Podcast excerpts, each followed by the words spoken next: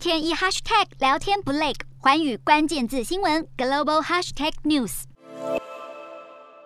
上百人聚集在布吉纳法索首都瓦加杜古，欢庆军方推翻总统卡破雷政权。西非国家布吉纳法索各地若干军事基地的官兵二十三号叛变，要求开除军方领导人，并取得较多资源，以弭平二零一五年爆发的伊斯兰主义叛乱行动。卡波雷二零一五年开始掌权，二零二零年以优先扫荡伊斯兰主义叛乱为诉求当选连任，但却未能平定这场流血叛乱，造成民怨日益沸腾。卡波雷所属政党人民进步运动表示，卡波雷是一项流产刺杀行动的目标，而他的官邸外有三辆布满弹孔的汽车，其中一辆还有血在军队发动政变后，卡破雷安然逃过刺杀，目前下落不明。不过，军方表示，军队已经和平接掌政权，被关押人士都身在安全地点，并表示卡波雷已经辞职。对此，欧盟发表声明，呼吁政变军队立即释放卡波雷。另外，联合国秘书长发言人杜亚里克表示，秘书长强烈谴责任何企图以武力接管政府的行为。他呼吁政变领导人放下武器，确保总统卡波雷和布吉纳法索当局人员的人身安全获得保障。而非洲联盟和西非经济共同体则对这场政变加以谴责。